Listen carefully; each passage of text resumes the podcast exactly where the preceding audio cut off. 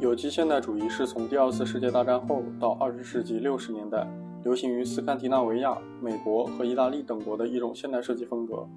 它是对现代主义的继承和发展。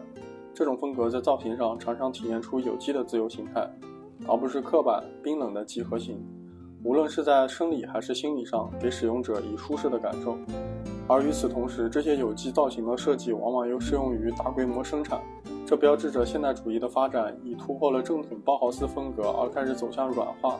这种软化趋势是与斯堪的纳维亚设计联系在一起的，被称为有机现代主义。在北欧，有机现代主义的著名代表人物是阿尔瓦·阿尔托；在美国，以沙里宁为代表；在意大利，则以尼佐里著称。